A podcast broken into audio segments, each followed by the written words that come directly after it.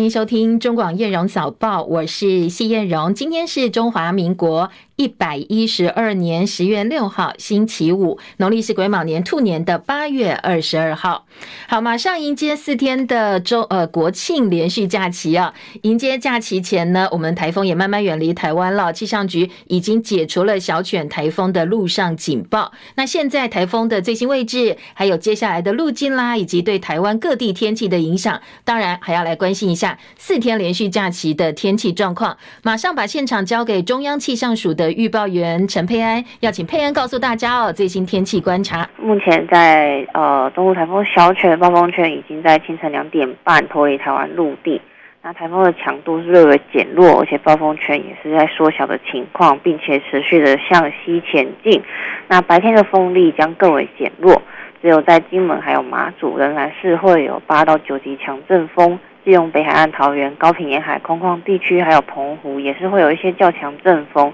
那另外要提醒，虽然台风已经在远离台湾，但是台湾的各沿海，还有澎湖、金门、马祖，风浪还是会明显偏大一点，所以海边活动要特别注意安全。那随着台风渐渐往西移，受台风还有外围环流影响，其实在各地还是会有一些不定时的短暂阵雨，尤其在基隆北海岸东南部还有南部地区，是会有局部大雨发生的状况。其他地区的降雨则是比较局部或零星，所以外出还是要记得携带雨具备用。气温方面，在各地的气温大概会是在二十五到三十度左右，所以感受是稍微舒适至稍闷热。以上资料由中央气象署提供。嗯，佩安马上放四天连假，这四天连假的天气观察呢？呃，四天连假的话。嗯，预计在连假的前半段的话，水汽是比较偏多一点的情况，所以在各地仍然是会有一些局部或零星的降雨。那后期的话，还是要看，主要在迎风面东北季风影响下，呃，还是会有一些北部东半部地区会有一些降雨的情况。那中南部地区则是偏向午后。好，谢谢佩安的观察，也提供给大家参考哦。目前气象局发布大雨特报范围包括了基隆市、新北市、屏东县、宜兰县跟花莲县；豪雨特报范围则有台东县。最快今天中午就会解除陆上警报，不过呢，呃，陆上警报已经解除了，最快今天中午会解除海上警报。那当然，后续呢还是会受到台风外围环流影响哦，所以各地还是会有间歇性的降雨，还有强风也要特别注意哦。因为今天清晨外岛、基隆北海岸、桃园地区会有九到十级的强阵风。好，根据国庆连假的天气观察，我们来呃听听看哦。气象粉砖天气风险公司的分析说，连假整体天气不稳定，中部以北、东北部注意的是午后对流发展，沿海会有长浪。礼拜天之后，东北季风转强，北台湾会有局部短暂阵雨，南台湾就会慢慢放晴了。而接下来可能还会一两个台风生成，会不会影响台湾的天气呢？还要再做进一步观察。根据最新的风雨预测，今天各县市还有地区的风力都没有达到停班停课标准。不过地方政府综合考量之后，台东兰屿乡今天停班停课，屏东满洲乡、牡丹乡停班课，恒春的大坪国小、山海国小、水泉国小照常上班，但是是停课的。云林因为台风有很多地方电力中断，所以丰安国小、桥头国小上班，但是停课。其他各县市通通都是正常的上班上课。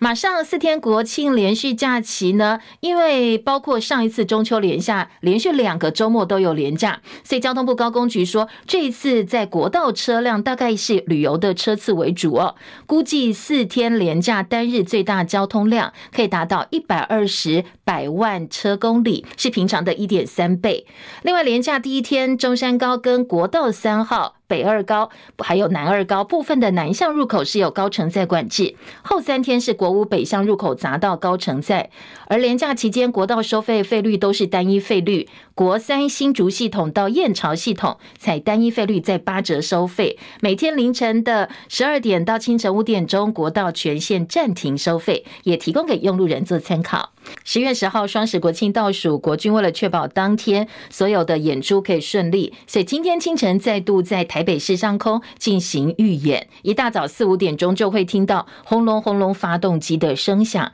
刚刚呢，在我们中广公外面啊，有非常多的呃这个军方的战机飞过，还有巨幅的国旗啊，其实相当的壮观。国庆筹备委员会十月七号总统府前还有一场国庆大会的预演活动。特别是警察局为了维护活动交通秩序，还有安全会有交通管制，所以要特别提醒，不管你是要搭公车，或者是要行经呃在中正区哦总统府周边的话，可能要特别留意哦，在当天的一些管制作为。回到台风的一些影响，这一次台风为台湾带来了丰沛雨量。根据气象署的统计，较大累积雨量出现在花东、台北，其中哦，台北擎天岗四百五十四点五毫米是最多的，屏东垦雷四百五十二点五毫米，宜兰太平山三百九十九毫米，台东花莲也都超过三百毫米的雨量。另外呢，在兰屿刮出了超过十七级的强阵风，兰屿测站在前天晚间九点五十二分测出破历史纪录，台湾最强阵风每秒九十五点二公尺，换算时速大概高达三百四十三公里，比高铁还要快。兰屿现在是重灾区，岛上一片狼狼藉，很多的建筑物被摧毁，甚至有近百艘渔船受损或翻覆。在开元港内，船只大概八成都受到影响。台东的台铁的东部干线山里到台东，因为土石流的关系，全数停开。兰屿呢，现在被列为是专案列管，会请国防部等单位支援直升机运送。现在还有超过三万户在停电哦，最快今今天下午就会抢修完成了。根据中央灾害应变中心昨天晚间最新统计，这一次小犬台风对台湾带来的灾情有三千多件，一个人死亡。这个死亡案例是台中一个八十四岁妇人，她被家中的碎玻璃割伤大出血，送医之后宣告不治。另外还有三百五十六人受伤。继续来关心今天清晨收盘的美国股市表现。台湾时间明天凌晨就要公布美国九月非农就业数据，这是这个星期最重要的数据了，可能会对接下来下个月的升息带来决定性的参考。美债殖利率走低，非农就业报告出炉前一天，投资人相当谨慎，所以美股震荡收黑。两年期公债殖利率跌了六个基点，百分之五点零三；十年期公债殖利率下跌三个基点，来到百分之四点七一，不过大部分这些数字呢，都还在高位，多年来的高位。清晨美股收盘，四大主要指数表现：道琼跌九点，三万三千一百一十九点；纳斯达克指数跌十六点，一万三千两百一十九点；标普百指数跌五点，四千两百五十八点；费城半导体跌十七点，三千四百零六点；台积电 ADR 今天涨零点三六，涨幅百分之零点四二，来到八十七点零三美元。据美国上周初领失业金人数小幅上升到二十点七万，仍然是历史的高的这个低点。在投资人应对高利率可能会持续更长时间的风险之下，欧洲主要股市今天收盘，在深夜收盘的时候走势分歧。伦敦股市上涨三十九点，七千四百五十一点；法兰克福指数跌二十九点，一万五千零七十点；巴黎 C C 四十指数小涨一点五二点，六千九百九十八点。台北股会表现，因为美债值利率回跌，美元回档带动呃前天的美股收红，所以台北股市昨天反弹回升，指数大涨一百八十点，收在一万六千四百五十三点。台北股市最近的走势哦，呈现的是投信买、外资卖、土洋对坐，而政府基金这个时候呢，也带来了大量的活水来资金来注入。新教制劳退基金昨天拨款了一百七十五亿元给国内七家投信公司。法人认为这是政府很明显的做多了，而且对外宣告我就是要做多。总统大选的台股行情可能就正式起跑了。台股短线上看一万七千点。元泰外汇台币昨天收盘汇价三十二点二七兑换一美元，比前一个交易日升值六分。而昨天汇市成交量三点五七亿美金。至于国际油价部分呢，今天跌幅大概百分之二，延续前一个交易日的跌势。最主要原因是市场对燃油需求担心大过了石油输出国家组织，还有结盟国 OPC Plus 决定维持减产的冲击。纽约商品交易所西德州中级原油十一月交割价下跌一点九一美元，跌幅百分之二点三，每桶八十二点三一美金。伦敦北海布伦特原油十二月交割价下跌一点七四美元，跌幅有百分之二点零三，每桶八十四点零七美元。好，再来关心的是国际财经，还有一些政经方面的综合消息。随着欧美通膨肆虐、俄乌战争持续，还有大陆经济复苏缓慢，世贸组织 WTO 把今年全球商品贸易的成长预测，从四月的时候预测百分之一点七，下调到百分之零点八，可以说是大幅下修。在地缘政治方面呢，美国政府限制晶片制造设备向大陆出口的最新规定，现在已经到了最后审查阶段，显示拜登可能会更新晶片以及晶片制造工具出口大陆的相关法规。而美国管理跟预算办公室在网站上发布了一篇叫做《半导体制造项目出口管制实体清单修改》的相关法规哦，指的是要向大陆运送晶片制造工具可能会有更多的限制。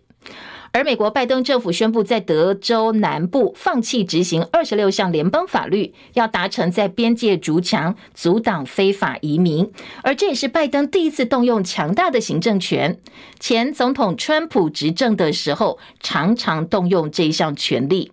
美联社说，美国国土安全部在联邦公报发布前宣布启动在德州筑墙的计划，但是没有太多细节哦。因为呢，这个地方有非常多大量的非法移民入境，预测可能超过二十四万五千人。而美国国防部印太事务助理部长瑞特纳今天表示，跟中国大陆的冲突既不是迫在眉睫，也不是不可避免，但是。如果中国对台湾进行封锁，将会对全球经济带来巨大影响。他直接说，如果中国对台湾进行封锁的话，全球经济就要陷入谷底了。所以国际社会必须要团结起来反对中国封锁台湾的成本跟风险非常的巨大。也希望呢，中国能够明白这件事情。美国联邦众议院前议长麦卡锡遭到罢免之后呢，第二天共和党就开始呃进行议长宝座的争夺战，跟前总统川普友好大炮型人物众院司法委员会主席乔登，他率先宣布要角逐，而众院多数党共和党领袖史卡利斯，还有共和党研究委员会主席郝恩也纷纷说他们要参选，而麦卡锡被罢免之后，他已经说他不选了，他的盟友北卡州共和党联邦众议员麦。亨利被认为是现在众院的临时议长，要一直呃任命到新的议长上任为止。而在新议长出炉前，众院其实现在是瘫痪的状态，所以呢，有没有办法选出新的议长也带有风险。多位众议员希望能够避免重到一月经过四天十五轮投票才选出新的议长的覆辙。俄乌战争方面，俄罗斯的飞弹再度攻击乌克兰东部村庄，而且呢，这一次攻击的是咖啡店跟杂货店，至少有五十一位平民死亡，而且还有小朋友。戚海伦的报道，英国广播公司 BBC 引述乌克兰方面说法报道。俄罗斯对哈尔科夫东南部赫罗扎村攻击，已经造成了至少五十一人死亡，其中包括一名八岁男孩。根据报道，村民正在为当地居民举行守灵活动，遭到一枚飞弹攻击。乌克兰国防部指出，这个地区没有军事目标，只有平民。哈尔科夫地区负责人辛耶胡伯夫表示，这次攻击是这个地区最血腥的罪行之一。他说，所有死者都是这个村的居民，村庄有五分之一的人在一次恐怖攻击中丧生。乌克兰内政部长指出，村里家家户户都受到影响。乌克兰媒体报道，攻击当时正在为一名乌克兰士兵举行守灵。美国有线电视新闻网 CNN 报道，俄罗斯飞弹攻击了村庄一家咖啡馆，士兵的儿子、妻子和母亲都在攻击中丧生。咖啡馆和附近一家杂货店遭到了攻击。乌克兰总统泽伦斯基痛批这项行为，甚至不能被称为野兽行为，因为这是对野兽的侮辱。记者戚海伦报道。好，叙利亚内战监督团体跟官员证实，中部有一所军校今天的毕业典礼呢遭到无人机攻击，上百人死亡。而在无人机轰炸现场前，国防部长才刚刚离开，所以他逃过一劫。路透说，这是叙利亚军事机构历年来遭受最血腥的攻击之一。陷入内战十二年的叙利亚，利用无人机来进行攻击哦，这是前所未见。日本昨天排放第二波核处理水入海，跟第一波一样，都是大概七千八百公吨。消息传出来之后，在大陆的一些社群平台上再度引起激烈的批评。大陆外交部昨天晚间重申，坚决反对日方单方面把核处理水排海，要求日本必须要跟周边邻国充分协商，来确保邻国参与国际监测。诺贝尔奖当中，唯一由瑞典学院负责颁发的文学奖，昨天公布今年的得主，这是屡获提名的挪威剧作家雍佛瑟。诺贝尔文学奖基金会赞扬哦，说他是富有创新的戏剧跟散文，帮难以言喻的事情发声。他的作品呈现生活能够持续识别的日常情景，语言跟戏剧动作彻底简化，用最简单的词汇表达出人类最强烈的焦虑还有无力感。而瑞典学院则声明说，这个佛瑟他是用新挪威语来写作，题材很广泛，包括戏剧、小说、诗集、散文、儿童读物，还有很多的翻译作品，也有一些中译本哦，在台湾。他的作品在全世界超过四十种语言流传，剧作呢转化为上千种的作品，所以非常受到肯定。而他也是近百年来第一位、史上第四位获得诺贝尔文学奖的挪威人，也是第一个用新挪威语来写作的获奖作家，而最新的棒球世界排名出来了，台湾还是排第五，因为今年年底排名攸关明年十二强赛的棒球赛资格，所以最后几名竞争的相当激烈。好，前几名呃分别是日本第一、美国第二、墨西哥、韩国，然后呢，台湾是被韩国挤下来了，我们现在排在第五名。国民党立委马文君被控外泄国造前舰机密，相关争议持续延烧。前海军舰长黄镇辉昨天证实说，马文君用公文的方式发了三千多个档案给调查局、国防部、海军司令部以及韩国驻台代表处。而国民党台北市议员徐巧芯昨天在中广新闻网王浅秋主持的《千秋万世》节目上，独家揭露了郭喜承诺给对方三亿元的英档内容，质疑郭喜。上下其手卖台的是郭喜，他说呢，郭喜开人头公司插手造建预算，清楚哦，在录音档听到郭喜跟韩国顾问说：“我跟你讲的都是机密，全部的钱，嗯，三亿，但是你们三亿，三亿呢，要到要到多少？要把一百零六年，那是不可能的，太久了，嗯，但是你一定要先进来，才会想办法找到。”其他的钱，嗯。所以先进来，先进来以后，第二第二个就是也看看你们这七个是不是真的很厉害。简单来讲啊，他就是跟你讲说，你进来我会先给你三亿啦。对，那个就是预算呐，政府预算。他说那三亿可以给他，那他们只有七个人而已，然后里面目前连设计的人都没有。他还这样说，那你还是要去找一个看起来比较像样的嘛。那但是呢，你我先给你三亿嘛，三亿 如果还 OK 的话，那我就可以后面继续加嘛。好，就这人头公司什么都没有，就可以先给他三亿哦，然后慢慢慢慢再把东西加进来。当然，这段录音内容曝光之后呢，郭喜痛斥说这个都是剪接的，说话是他讲的没有错，但是内容经过剪接，甚至呢，他对徐巧芯的外表大加批评。当然，徐巧芯也加以反击。泄密跟卖台的人，就正是这个出来指控他人的郭喜。八个月的录音剪接成的，取他的所要的。徐巧芯懂个屁呀、啊！我是不懂得像郭喜一样这么厉害，知道这么多的国防机密，还可以泄露出去给韩国人。我真的懒得告徐小新，你知道，长得越长越老，越长越老。算了，不讲了。恶心老男人才会开始对于那些就是女生的外表跟长相身材去挑剔来挑剔去。我们没有挑剔你，都算很客气了，凭什么来挑剔我们？好，两个隔空互呛哦。徐小青说，这个模式其实蛮熟悉，很像先前高登小吃快筛或超丝进口蛋的过程。他认为这一次破局，才让民众可以看到这些公司是怎么样透过关系取得政府标案以及巨额的利益。他质疑这是民进党合法掏空政府的冰山一角。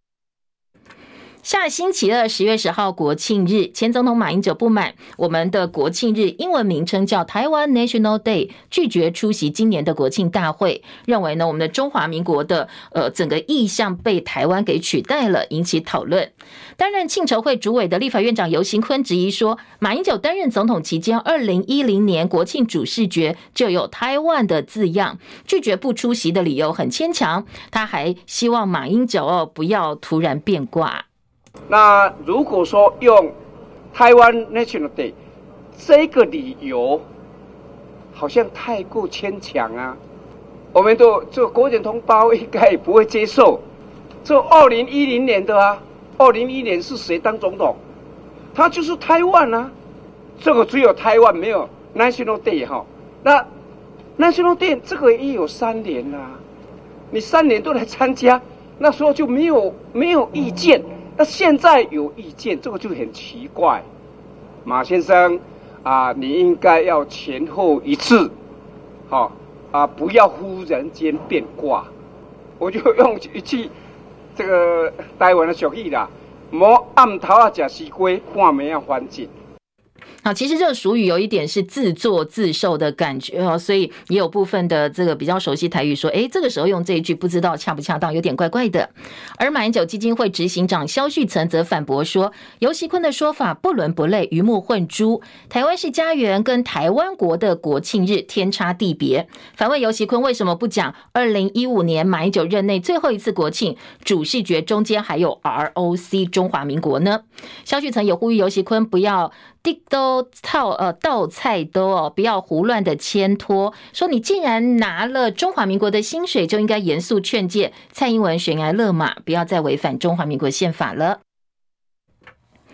蓝营力拼二零二四总统跟立委选举胜选，在战斗蓝发起人资深媒体人赵少康以及国民党前副主席郝龙斌的发起之下，十月十一号下周三早上十点十分举办战斗蓝动员大造势，到时候前高雄市长韩国瑜以及国民党总统参选人侯友宜就要同台了。当天除了会把战斗蓝立委参选人造势活动要公开亮相之外，宣示国民党立委要争取过半，也希望帮侯友宜再催出。蓝营支持者，现在这场战斗蓝再动员，国民党要过半的通知，确定会有包括立委王宏伟以及呢参选人李彦秀、侯汉廷、徐巧芯、张思刚、游淑慧、赖世宝、钟小平、罗志强、林金杰、林国春、侯孟凯等人。另外呢，现在加起来大概有三十二个蓝营立委或立委参选人参加，而且到时候预料出席的参选人还会更多。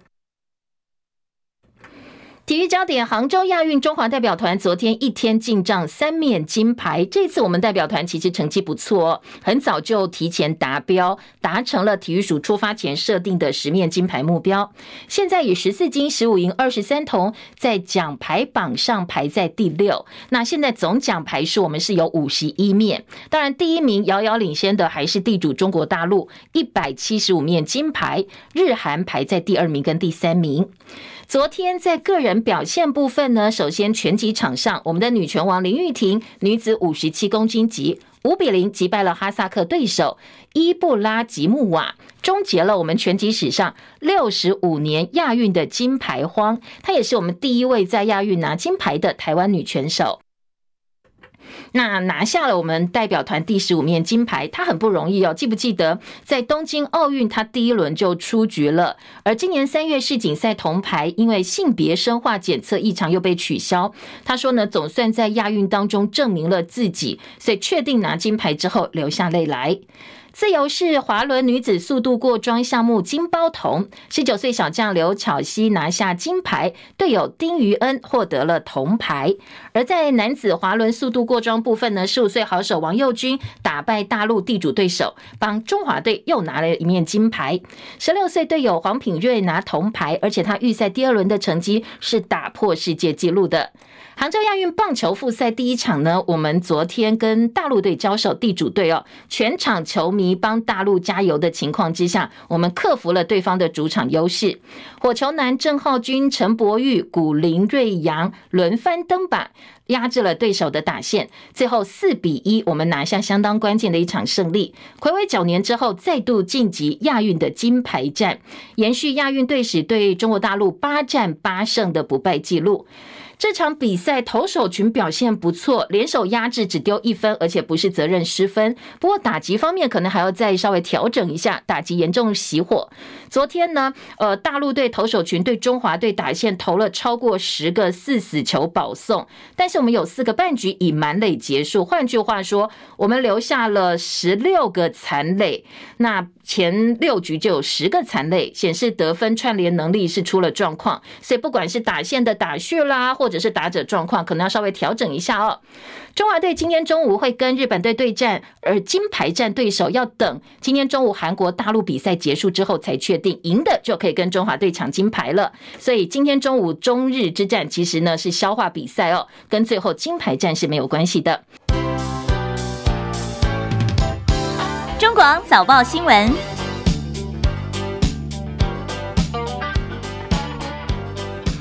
来听读报前呢，还是要请好朋友记得帮叶荣忙哦。中广新闻网在 YouTube 频道直播，现在正在进行七点到八点，周一到周五。下周一二国庆连假，我们还是会帮大家提供这个早上的一些新闻整理跟读报服务。欢迎大家七点钟，如果早起的话哦，持续锁定收听 YouTube 频道也有直播，欢迎大家呃到直播，我们一起来聊聊天，同时来关心国内外在连假期间发生的这个大小事。现场的好朋友记得帮叶荣按赞、分享、留言、订阅频道。八点钟。之后，随时都可以回到中广新闻的 YouTube 频道上哦，来帮我们按赞、分享、补订阅，谢谢大家。当然，留言板多多充人气。今天早报头版重点再来关心的是。美猪今天中时联合头版头条都是关于美猪进口的后续哦。中国时报重点放在又是补贴，我们的美猪进口量暴增七倍。好，这么多的美猪进口，但是你怎么看都看不到，到底跑到哪里去了？为什么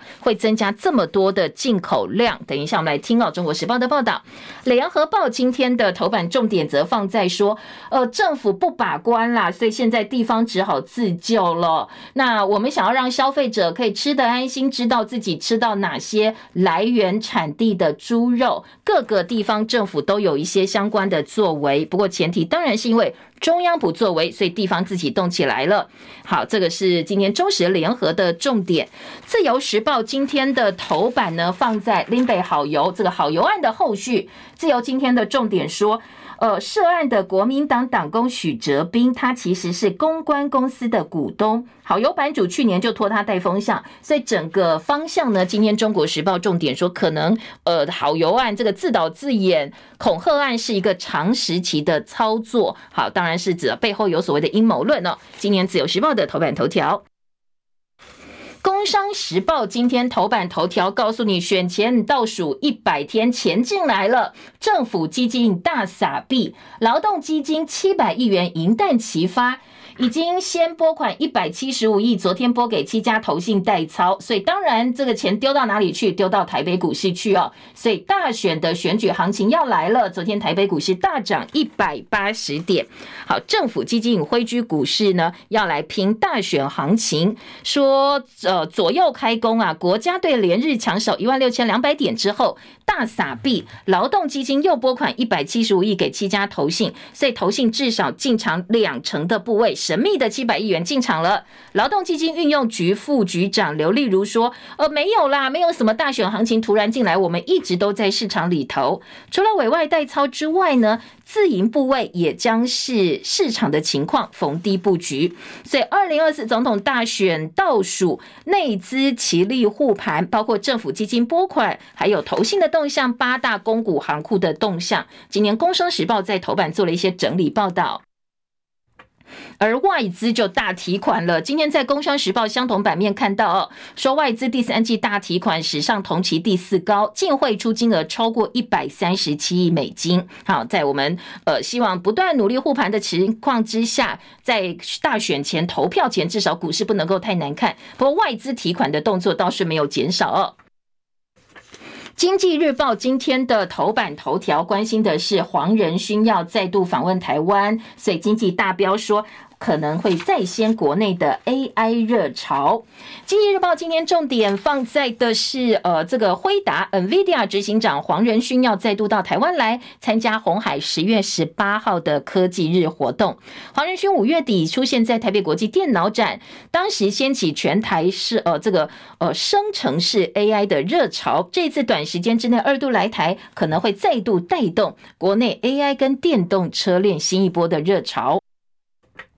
所以，包括人工智慧、电动车概念股都受到关注哦。辉达跟鸿海都没有多做评论。好，今天财经报纸在头版还包括了今天的呃《经济日报》中间版面说，今年大立光营收月增两成，以及呢，嗯，九月它升上五十五点七亿，攀升到四年来的高点，因为大客户还在拉货，所以十月可能会更好。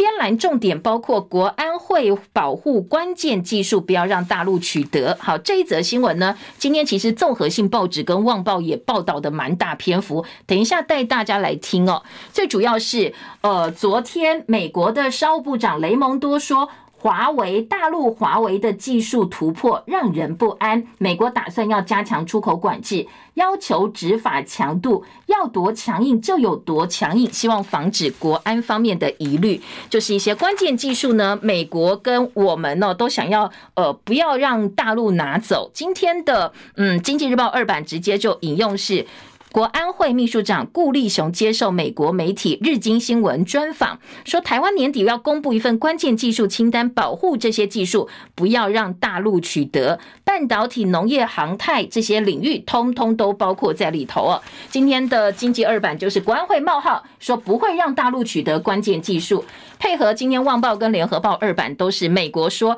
呃，华为技术突破让人很不安呐，所以美国也会加强很多的相关的管制作为。好，财经报纸跟综合性报纸都还蛮关注这一则重点的。另外，在三版呢，经济说红海好威啊，九月营收飙增百分之六十，AMC 乘坐为老都跟金管会要松绑，因为台风的关系哦，所以呢 CPI 增幅恐怕会突破百分之三。债市抛售潮，四大产业包括银行、包括保险、退休基金、私募股权业者手上有数兆美元的资产，恐怕损失会相当的巨大。好，这是经济日报今天内页重点。工商时报今天三版说，三星的 NAND 晶片含涨百分之十，金融业全年获利有机会破七千万。货柜海运亚欧线再吹涨风，公办都跟松绑，AMC 只出钱。共和党大佬表态要角逐众议院议长，港股急动推台风不休市加以抢救。好，这是工商时报的内页。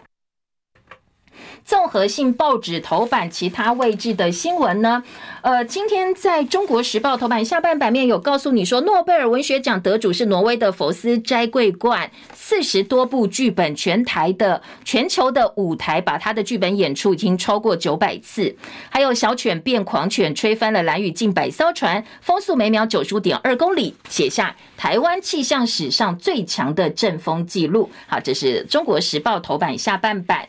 而在联合报头版下半版跟中时自由都可以看到，是我们亚运哦。昨天累计十五面金牌，滑轮双金全集丰厚，这是呃今天早报报道亚运的重点。像联合报就说林玉婷，我们的女拳王，她呃这个稳金牌的画面在头版看到。再来听今天早报美猪方面的一些整理哦。今天中国时报说，又是补贴美猪进口暴增七倍，砸了三亿，每公斤补助六块钱，钱来自畜产会，近五个月进口上万吨的美猪，不知道跑哪里去了，去向不明，所以地方全力查查。食药署查到业者进口十多万公斤美国猪肉洗产地之后流入市面，台北市、台中南投稽查下游餐饮都找不到这些问题的肉品。到哪里，恐怕都在你我的肚子里了。台北市议员呃李彦秀说，十月初美国进口猪肉增幅达到百分之七百七十五哦。呃，非常非常惊人的一个增幅，这么大量的美国猪肉，怎么可能市面上完全找不到？很多店家跟民众说，怎么鸡蛋刚刚完又换猪肉，鸡蛋还没完呢？说我们的政府真的很不重视食安哦。桃园市卫生局跟食药署稽查，发现，在桃园的新兴冷冻食品公司，还有瑞腾国际公司进口美国猪肉之后，它重组了，所以实质转型之后，改为加拿大跟英国出售，现在至少三。四百家下游的店家受到影响，而且李彦秀说，其实美国猪肉的进口量今年五月三十一号只有一千三百四十五公吨，但是到了十月就有一万四百三十公吨，成长非常惊人，百分之七百七十五。你知道吗？美猪市占现在已经占了百分之十二点七了，居于各国进口猪肉的第三位。进口了这么多的猪肉，但是我们的这个猪肉价格并没有因此而变便宜，市场没有缓解，猪肉售价破九十块钱。中秋节之后批发价破九十，到五号昨天的批发价有九十八点六九块，好，还是很贵。每家混猪流向大部分都卖光了，所以呢，不管是呃美国或其他国家的进口猪肉，昨天我们的食药署特别说，虽然说呃大家现在有很多疑虑啦，但是经过我们的检查，通通都没有莱克多巴胺，叫大家要放心。联合报今天头版头就是告诉你，好吧，中央不让大家信任，那地方只好自救喽。台北市专案稽查，桃园市促开放管理系统，新北呼吁要公布所有的流向，让大家安心。今天在呃联合报头版照片说，看标示真的看得出问题吗？如果你很仔细说啊，我选猪肉，我先看看，包括它的保存期限啦、来源地到底是什么，这些哦，其实你还不见得看得出端倪来，因为呢，标示都不是真的，看了有什么用呢？今天联合报在头版说，七月进货，九月查货，那效率让人质疑，因为瑞腾国际公司七月不止进一次美猪，加起来十五万公斤。卖给火锅店，但是食药署跟桃园市卫生局在中秋节前一两天才去查哦，所以今天联合报说，你这个时间差两个月，你现在查什么？通通都被大家吃光了，甚至都消化完了，你现在还在查哦。盘商客户遍及全岛，桃园新北市大宗开放来珠会把关，IP 图具形式跟鸡蛋之乱一样。蓝营的议员说中央无能，累翻地方。当初开放的时候，民进党政府信誓旦旦说没关系啦，开放我们中央会帮大家把关来珠哦。事实证明，图具形式放任厂商用混充的方式规避产地标示，实质转型之后，通通的把关都是假的。食药署说没有。有资料给太慢的问题，昨天的食药署来回应大家的质疑，说，呃，全国各县市政府都跟食药署申请食品云的权限，你可以透过云端就可以看到辖区内肉品厂商的资料，没有什么给资料给太慢的问题。如果说你还要调阅跨辖区的话，你可以来跟我食药署申请啊，我通通都会给你哦。好，这是食药署的说法。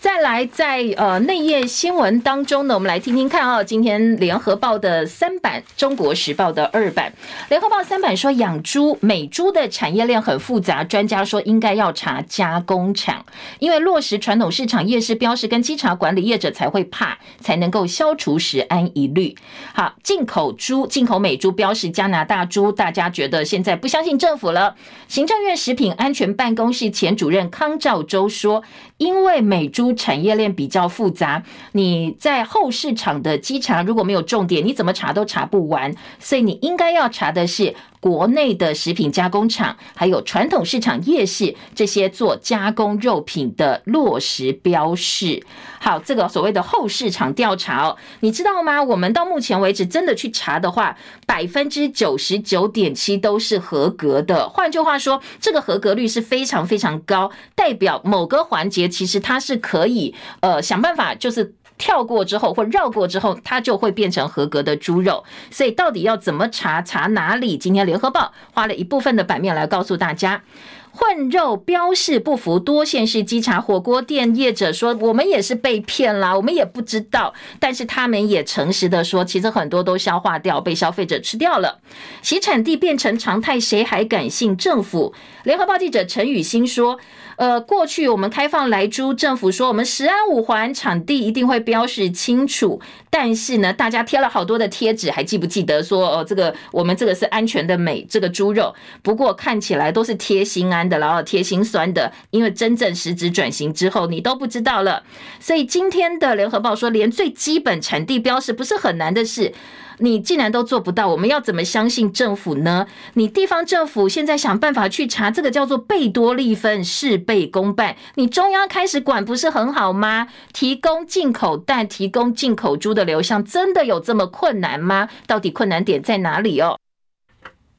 下半版面，联合报说，呃，进口蛋没有中文标示，畜产会昨天第四度挨罚了。蓝营批只开放不管理，国民党总统参选人侯友谊说，欺骗比无能更可悲。补贴采购进口猪引起争议，业者说这是牺牲猪农换取太平。好，这个观点今天中国时报大作，坐在二版，说养猪百亿基金瘦了国产，肥了进口。学者批补贴进口农产品是非常极端的策略，养猪。协会担心会重蹈日本覆辙，七成的猪肉都是来自国外。好，现在我们查出哦，混搭鹰加猪肉洗产地的事情，肉商说，因为你直接标美猪没人买。根据农业部跟食药署统计，国产猪肉占比逐年下滑，现在大概只剩下百分之八十。农业部官员说，因为养猪百亿基金投资猪舍软硬体设施改建，养猪的头数变少，所以国内毛猪产量下滑，才会去补助进口。猪肉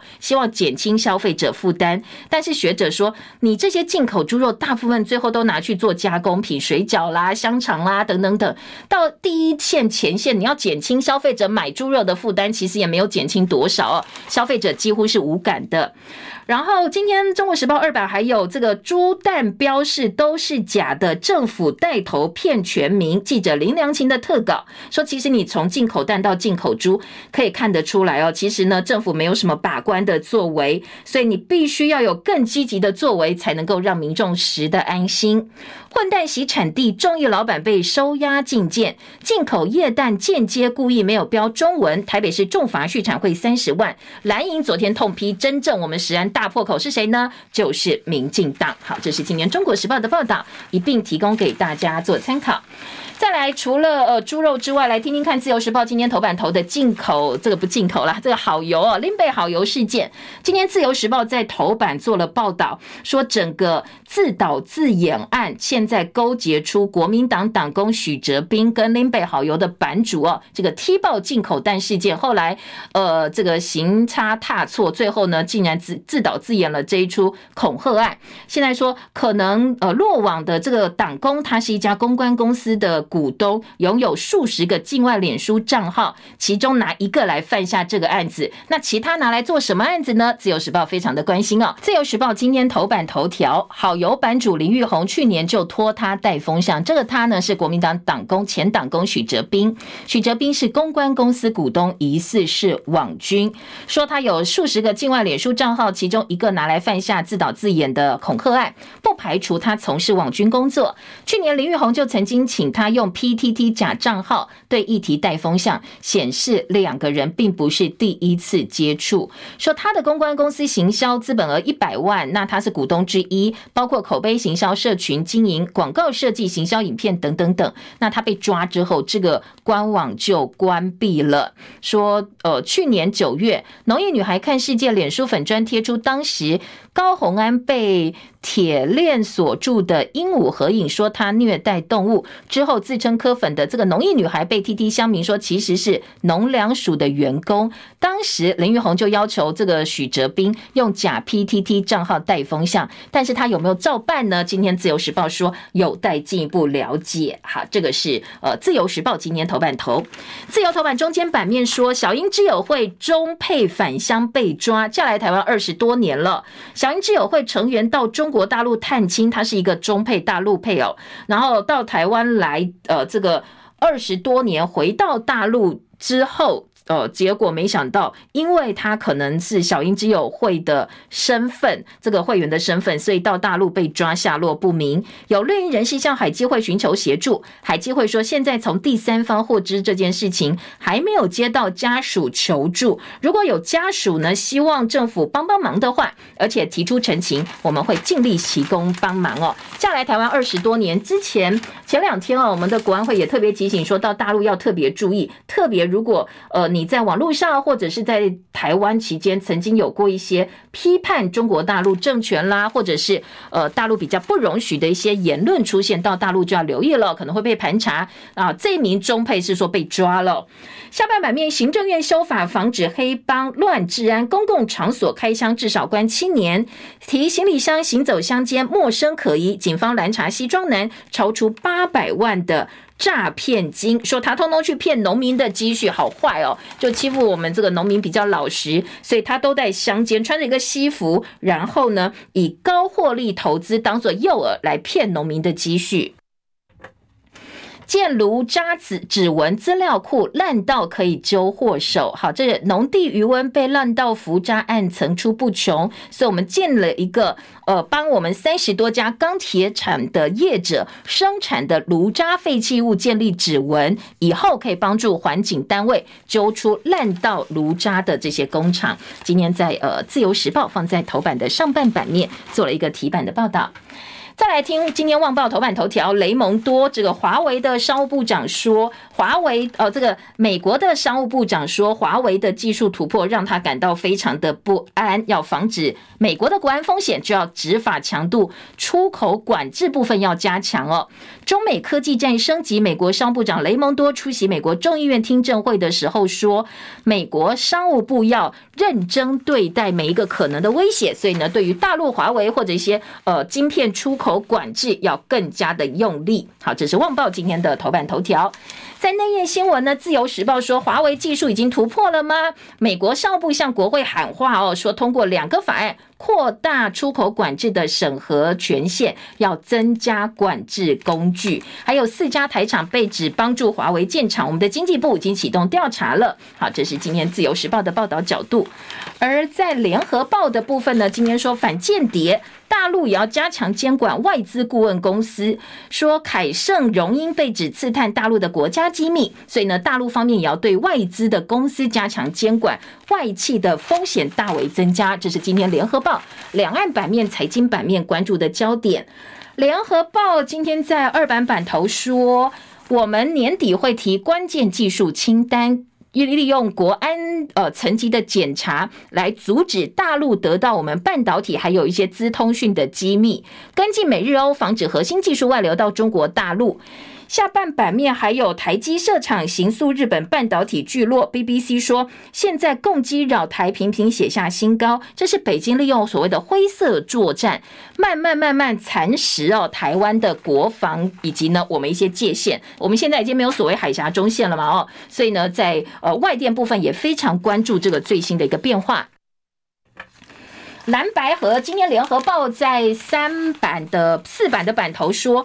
蓝营要秀团结，侯友谊要合体韩国瑜。在国庆当天，侯友谊跟马英九一起到新北升旗，第二天会参加战斗蓝的活动。好，二零二四大选，蓝营慢慢慢慢要迈向团结的方向了，已经表示不会出席总统府国庆大典的前总统马英九，双十节当天要跟侯友谊以市民的身份参加新北市民广场的升旗活动，来凸显守护中华民国，跟民进党政府台湾国庆日做区隔。那第二天就是战斗。斗蓝赵少康发起战斗蓝再动员，国民党要过半活动，要力拼蓝营过半。那今天在联合报说，台北市长蒋万安也说，他只参加以中华民国为焦点的国庆，不会去中央办的台湾国庆。蓝营现在就是叫支持者说啊，我们来呃，不要帮台独国庆、台湾国庆背书，我们要拥护我们宪法守护的中华民国。好，这是整个国庆哦，在蓝营方面的一个主基调。而战斗蓝方面呢，则是希望呃，包括蓝营的执政县市啦，包括一些想要选呃立委的一些参选者，大家都能够团结起来，希望力拼在国会的席次能够达到新的高点。呃，蓝白怎么整合呢？柯文哲说，民调输的推副手，侯办说等柯文哲回台再沟通。而今天的《中国时报》则把大标题说，柯文哲谈正副总统组合，可能一个蓝的，一个白的。美国侨胞喊话侯柯合作，各自互让一步。国民党重申堆叠善意，希望能够推动在野整合。再也统估其手是韩国瑜跟侯友谊合体，加上赵少康这个十一号战斗来的活动，今天各个报纸啊都给了一定的版面。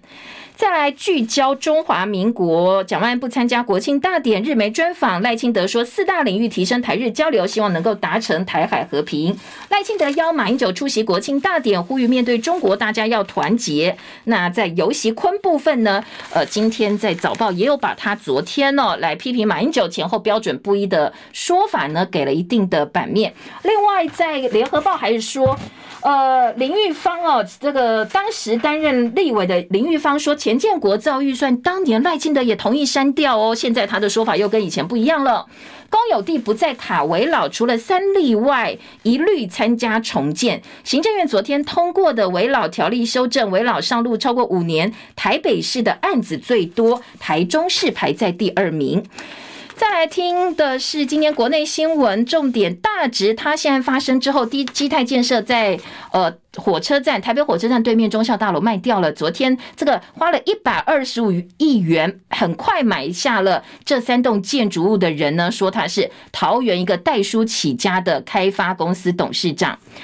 再来听到的是公费流感疫苗开打，今年提供国光、赛诺菲、东阳跟高端，高端加入公费疫苗行列之后，很多家长不敢给小朋友打，自己也不敢打。台北市说好，我们知道很多人有疑虑，所以我们要用自己的钱来买非高端的疫苗。那我们不把这个高端疫苗送到校园去，叫民众安心。不过呢，昨天呢，疫苗小组召集李秉颖说，这个事情哦，可能背后有阴谋啦，巨打潮呢是政治操作。他说，高端疫苗其实是非常安全的。好，一上是今天早报新闻，用早报新闻重点，谢谢大家收看收听，祝福大家哦，假日美好顺心，记得哦，下周一二还要投收听叶龙早报，拜拜喽。